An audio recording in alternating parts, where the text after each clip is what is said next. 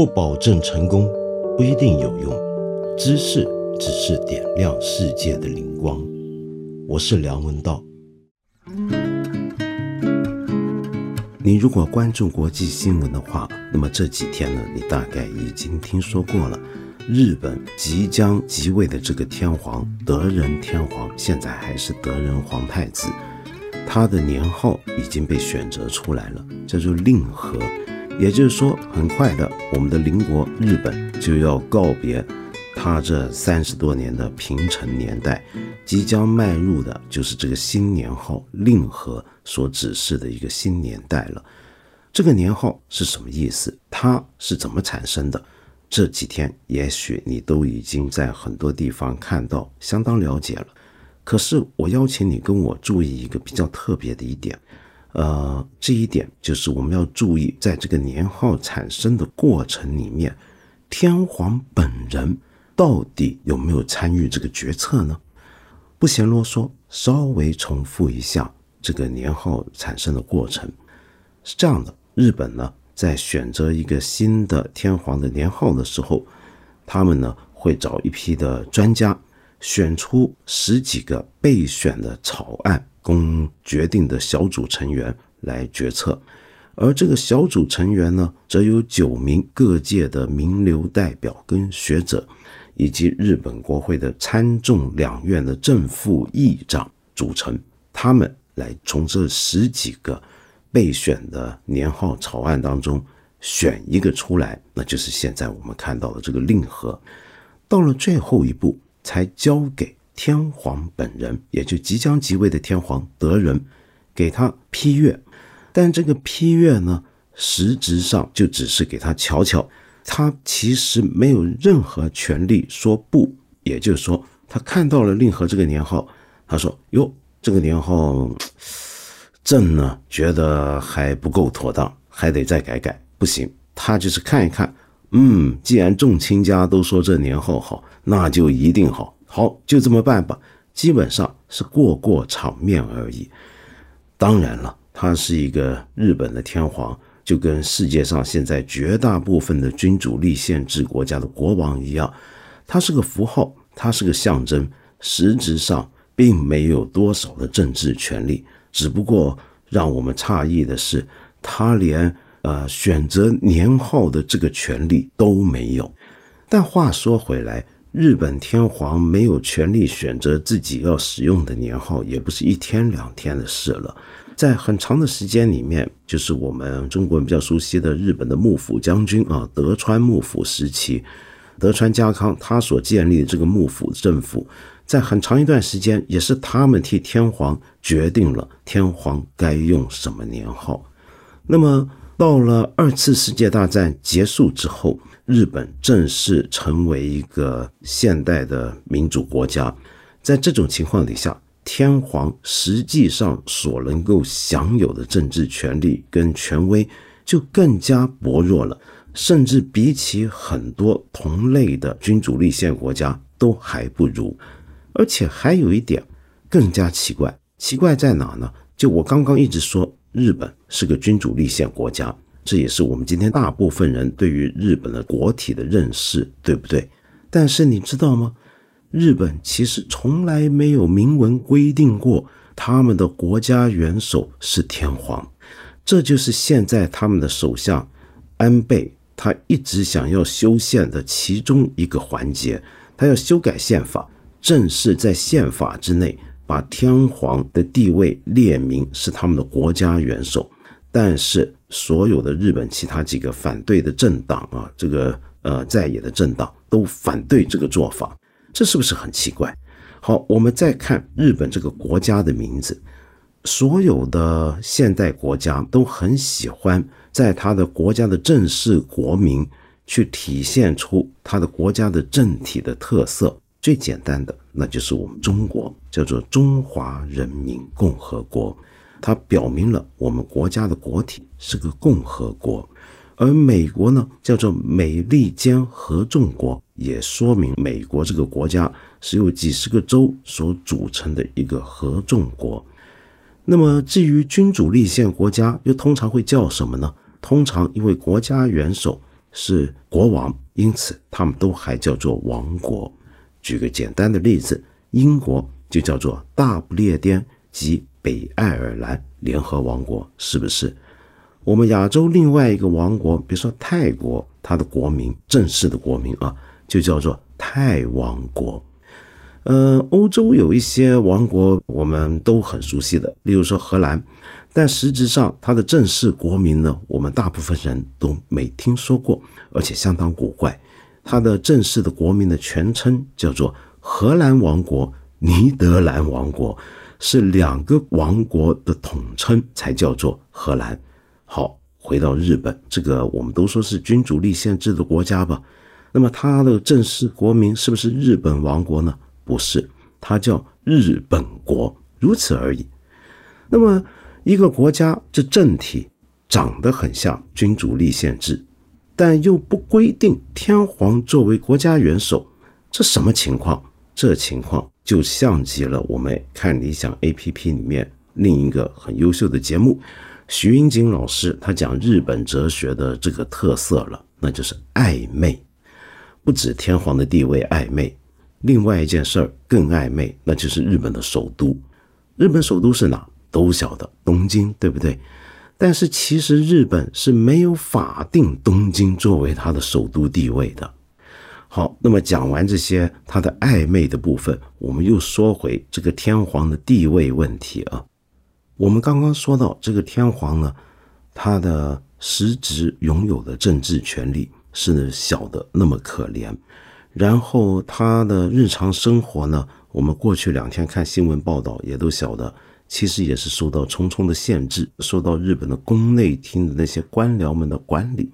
但是另一方面啊，他的这个名衔又特别的夸张。天皇，请注意啊，是皇而不是王，是皇帝的皇。天皇他这个称号被翻译成英文的时候，就叫做 emperor，叫做皇帝。你要知道这个字眼啊，尤其在西方语言里面，emperor。皇帝这个头衔，它是多么的特别。今天在全世界所有的国家，没有任何一个国家元首，包括那些君主立宪国家的元首、国王在内，没有任何一个国家的元首会是皇帝。日本大概是全世界最后一个保留了他的国家元首叫皇帝的地方。皇帝有什么特别呢？他跟国王有什么分别呢？那就要说到帝国跟王国有什么分别了。那么一般用现代一点的、普遍一点的讲法来说的话，帝国呢，一般我们认为它的国土啊，好像要更大一些，人也要更多一些，同时它是兼有多个小国家跟王国的，它的国土可以无限扩张的。那么也就是说，这个帝国它内部是多元的。它管好几个小王国，或者兼并了好几个小王国的时候，他就可以叫帝国。那么也就是说，帝国呢，在某个意义上来讲，它的位阶呢要大于王国的，所以皇帝也自然要大于国王。那么在西方语言里面的这个，比如说英文的 emperor 皇帝这个词啊，它是有来源的，是来自于古代罗马帝国的这个。皇帝，罗马皇帝就叫 emperor。那么罗马崩溃之后，继承的另一边的东罗马帝国，也就是我们所说的拜占庭帝国，他的国王，他的元首，由于是认为他的合法的传统来自罗马，所以呢，自然的他就叫做皇帝。那么后来东罗马帝国崩溃了，那么于是继承他的，比如说像奥斯曼土耳其帝国。他的这个苏丹也就正式继承了这个欧洲人的皇帝的概念，但另一边像当时的俄罗斯沙俄，他也认为他继承了东罗马的正统，所以他的这个啊，他的国王也就自此叫做沙皇，也成了皇帝。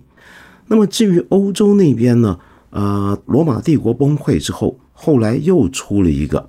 叫做神圣罗马帝国，也自认是继承了这个罗马的正统，所以它也叫个帝国。它的元首自然就是皇帝。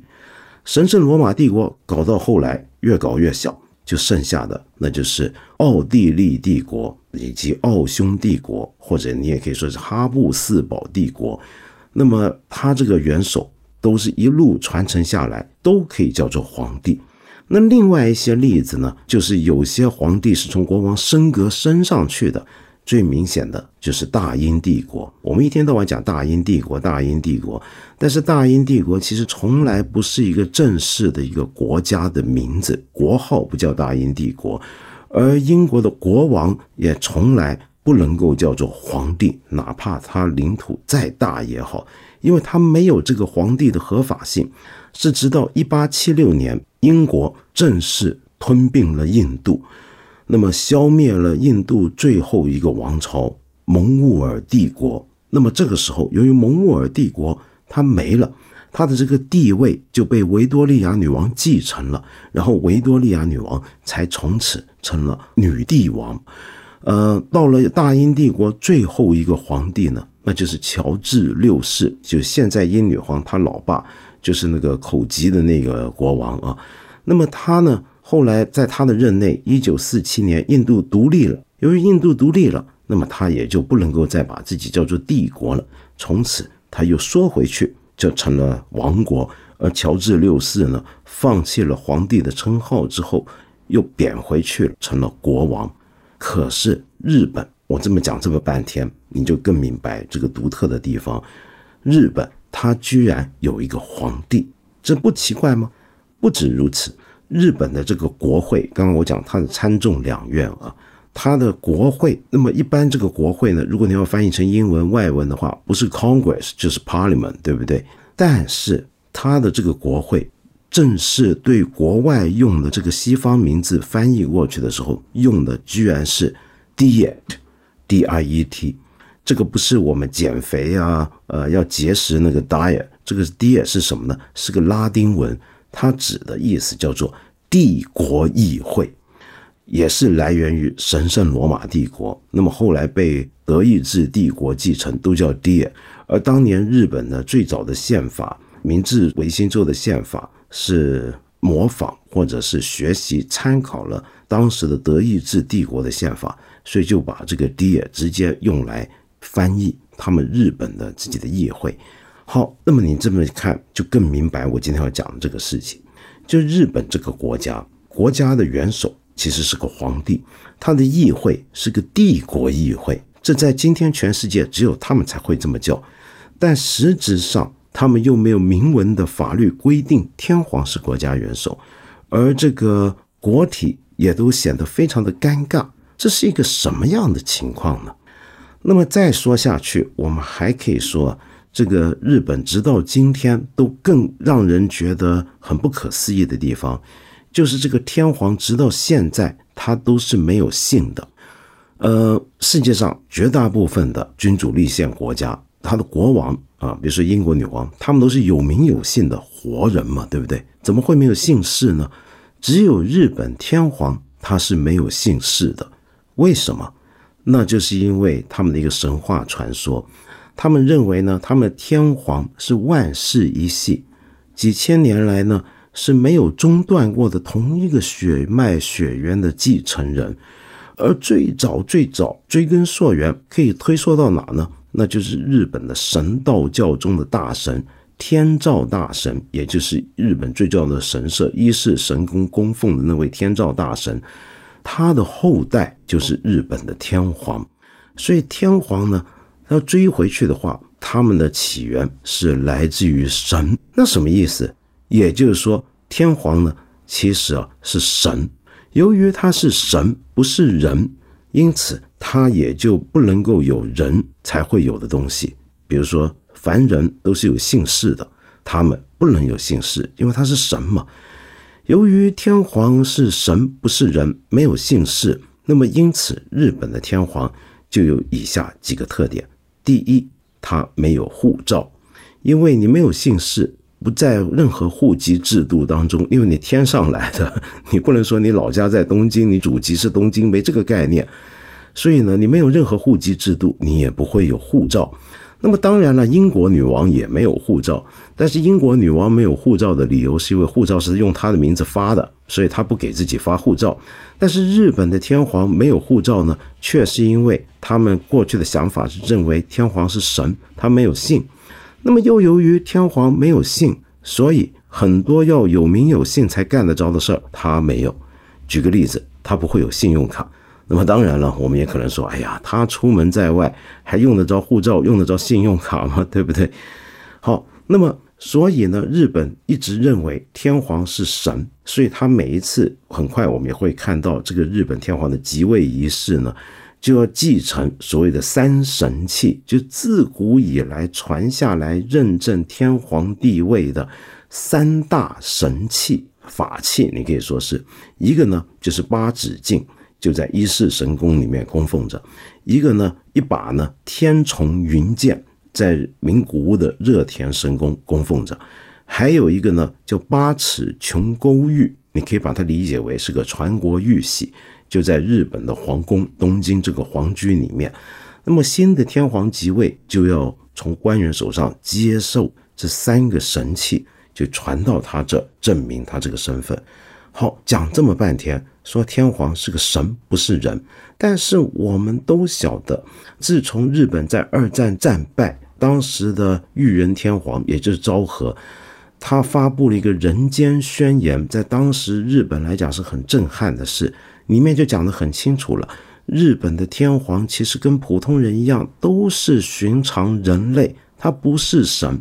人间宣言意思就是说他返回人间了，但这个人间的意思就是人类的意思。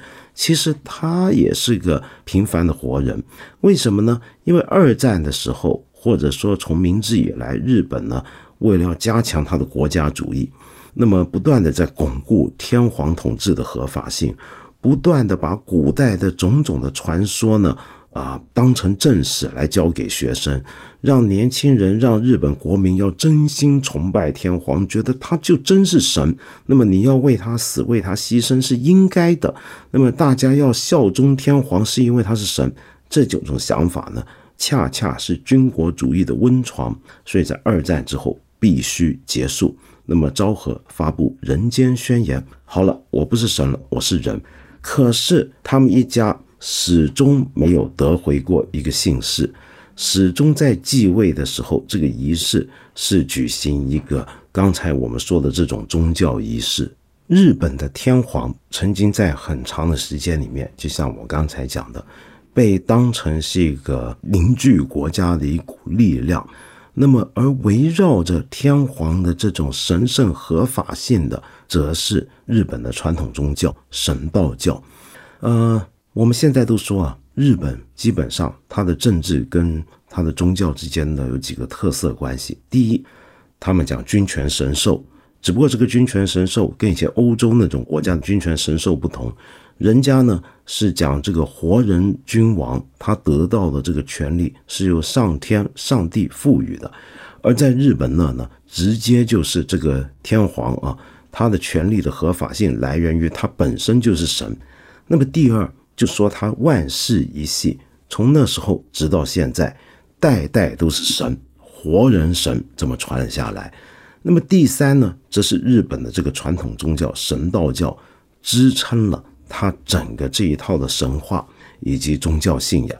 那么可是啊，在这里面我们可以去谈一个很特别的问题，这个问题就是到底这一整套神道教系统。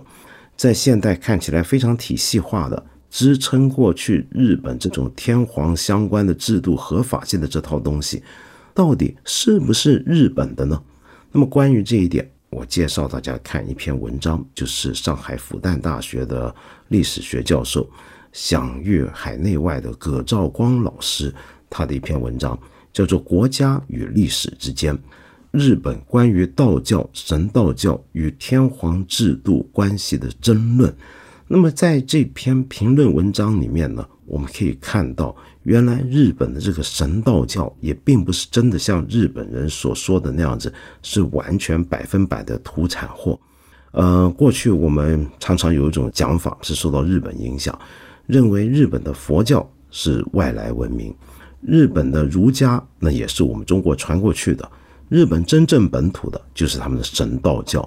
但是这是不是真的呢？恐怕未必。那么在葛兆光老师的这篇文章里面，我们可以看到，日本有很多学者，比如说福永光司等学者，呃，他们就力图证明，其实日本的这个神道教是充分受到了道教的影响。你比如说啊，日本的神道教信仰里面有许多的根僧信仰，有灵符神社。这其实都是充分有着道教色彩的。那么另外一方面呢，我刚才说的日本的三大的传国神器，这三大神器也很神秘啊，从来没人见过他们的样子。那么乃至于有人认为它到底存不存在，或者说还是不是过去真的以前传下那玩意儿，你都很难讲。那这三大神器，比如说一把镜子、一把剑、一块玉，这个玉你可以把它理解为是个玉玺，是个印。一个镜子，一个剑，一个印，恰巧都是道教里面很重要的神器。我们中国道教很多时候的法器神器就是这些东西。那么，所以你可以看到，日本的神道教跟中国的道教是有相当深的渊源的。那么，到底中国的道教有没有传过到日本呢？今天我们到日本旅行啊，我们看得到佛寺，我们甚至看得到过去儒家传统的一些书院的痕迹。但是我们好像没看过道观，所以我们会觉得说道教从来没有传过去日本。但事实上，很有可能道教已经充分渗透在日本的神道教之中了。大概是当年经过朝鲜辗转的传过去，就跟儒学跟佛教最早传过去是要经过朝鲜半岛一样。甚至天皇的这个名字啊，本身当然都是来自中文。那么过去呢，虽然他们一直说他们天皇万世一系，从神武天皇以来就没有断过，但以前其实他们根本没有天皇这个称号，顶多呢就叫大王，而且大王还是个尊称，不是个正式的称呼，是一直到了天武天皇在公元六百八十九年才正式制定了天皇这个名号。那这个想法，这个名字是怎么来的呢？很有可能也是受到中国道教的影响。另一个可能影响他们呢，就是当时中国的一些的国王跟皇帝，偶尔也会自称天王。那特别是到了唐朝，唐高宗自称自己是天皇，那很有可能是受到这个影响，他们才把自己的这个国王的名字叫做天皇。所以无论如何啊，这几天可能你也看到了，很多人讲。日本的天皇的新的年号叫令和，是第一次甩开了中国古典，那么用了日本古典的汉字里面的汉字来命名他们的年号。那么，然后我们也有媒体评论呢，就说无论他怎么样，他都没办法彻底甩开中国文化的影响。到了最后，我们就会发现，原来连天皇这个概念、这个名字，乃至于支撑天皇这套。说法背后的整个神道教系统里面，其实都有中国的影响。我强调这一点，并不是想去说日本好像始终什么东西都是受到中国影响，而是想说世界上面恐怕没有哪一个国家是不会受到外国影响的，哪怕是像日本这种国家，日本人强调他们的国家的文化跟世界上面。绝大部分地方都不一样，有自己独特的国情，有自己独特的道路，有自己独特的文化特色。他的宗教信仰也是与众不同的。就像以前日本在最疯狂的国家主义年代，他们很喜欢强调他们的国王跟人不同的地方，就是因为他根本是神。种种种种这些，你以为你自己再特别、再独有，多么的原生于自己的土地上也好，实质上。你都还是接收了大量的外来的东西，然后才构成了你这个国家现存的文化。日本如此，中国岂不也是如此呢？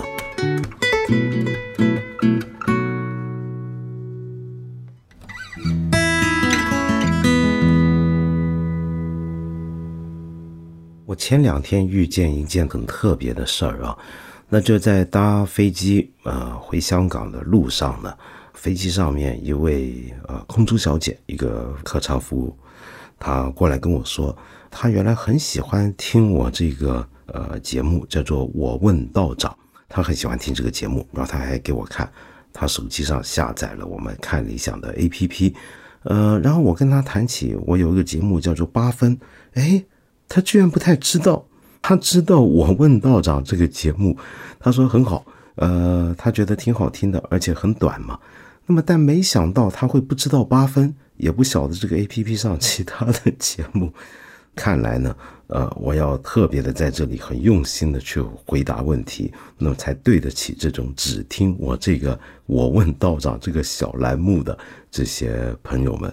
那今天呢，我想特别回应一位朋友他这个留言，这位朋友的署名叫 Ten K K，他说呢，我跟我的先生都是独生子女。我们四位父母都退休了，我父母在大陆，我们跟公公婆婆在香港。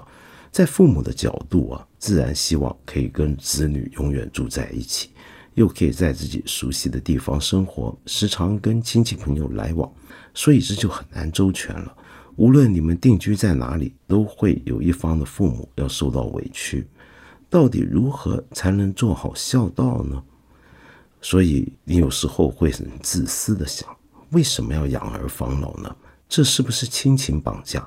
如果你老了之后，你就不希望要依赖儿女来生活，因为你不希望成为别人的负担。可是目前的社会支持没有那么好，养老院又总很难让人放心。还有没有别的更好的解决办法呢？有，那就是要赚够了钱，等你们都老了，而你没有没有孩子的情况下。你能够花得起钱，啊，改造自己的家居环境，让它特别适合老人，而且满足到老人的需要，同时还请到一名以上的看护来跟随着你们照顾你们。但是，我刚刚说这个情况的前提是你很有钱，这自然不是我们每一个人都具备的条件，对不对？这该怎么办？啊？首先，Ten K K，你给我的这段留言其实包含两个问题，就是有时候你觉得自己呢，你们夫妇俩很难办，呃，两边都有老人，都退休了，那么你跟一边住呢，就对不起另一边了，不晓得该如何是好。我想这就是呃，你们独生子女这一代人现在面对的最大问题之一，很多人都有共鸣的。就是两个出来干活的中青年要照顾四个老人，压力非常的巨大。然后呢，再往后看啊，可能很多人呢又没有小孩，或者还是只有一个小孩。那么，于是等到你跟你的丈夫都老了之后，你们养老就成了问题。也就是说，你们年轻的时候要为了养四个老人家而。劳动奔波辛苦，等到你们自己老了之后，很有可能又没有更年轻的晚辈亲戚来照顾你们了，这该怎么办？我没有任何答案，坦白讲，因为这牵涉到每一个具体的家庭啊，每一个具体的个人，他的处理方式都是不一样的，因为他面对的情况是不一样的。可是我想说，嗯，这的确是一个很特别的现象。这个现象说明的是我们国家或者整个今天的华人社会转型过程里面面对的一个问题。这个问题是什么呢？我们过去我们东亚社会，特别是受儒教影响的东亚社会，包括我们华人世界，包括越南，包括呃朝鲜半岛两个国家等等。我们都很有一种要养儿防老的想法，那么这种想法呢，甚至在曾经一段时间的社会学研究里面，被人认为是我们这些国家之所以养老福利制度特别不发达的理由。我们不像一些的西方国家，特别是欧陆的国家，有特别充沛的养老的资源，社会的支持也特别多。那么，或者我们今天讲到日本，那么也在这方面提出了很多不同的解决方案以及福利体系，可是我们中国却很难做到，为什么呢？那是不是因为我们不够发达呢？还不止如此，主要的原因之一，有学者就认为了，是因为我们有养儿防老这种隐性的、看不见的社会制度。也就是说呢，我们是不需要我们的国家或者用公权力来承担我们国民公民的养老福利问题的，社会上也不需要特别好的一些的呃养老机构，比如说养老院来支持，因为我们是用家庭来吸收跟消化了这方面的需要。然而，这是一个过去式了，也就是说，过去的确你可以说是这样。但是现在情况好像变了，变了是什么原因呢？还不只是因为有很独特的一段历史时期，在我们中国有你这一代的独生子女，更重要的是，不管你是不是独生子女，现在这一代人都好像更不想生小孩了，或者就算生，也都是一个就算了。那么甚至还有些人干脆不想结婚。那么，于是我们马上就面对很多其他的刚刚我说那些发达国家的问题，也就是说呢，他们很可能也是出生率下降，或者说呃，从来就不太依赖年轻人去给父母养老送终。那么，于是我们现在就开始往那个方向在转型，在这一段阶段，就是所谓的阵痛阶段，也就是你现在面对的情况。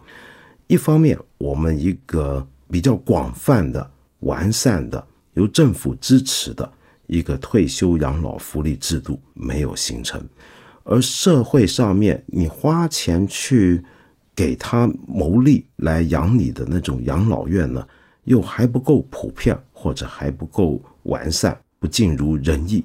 那然后我们传统上讲养儿防老这套制度，到了你这一代人。就好像崩溃了，那该怎么办？这就是我们今天最大的社会问题之一。你问我，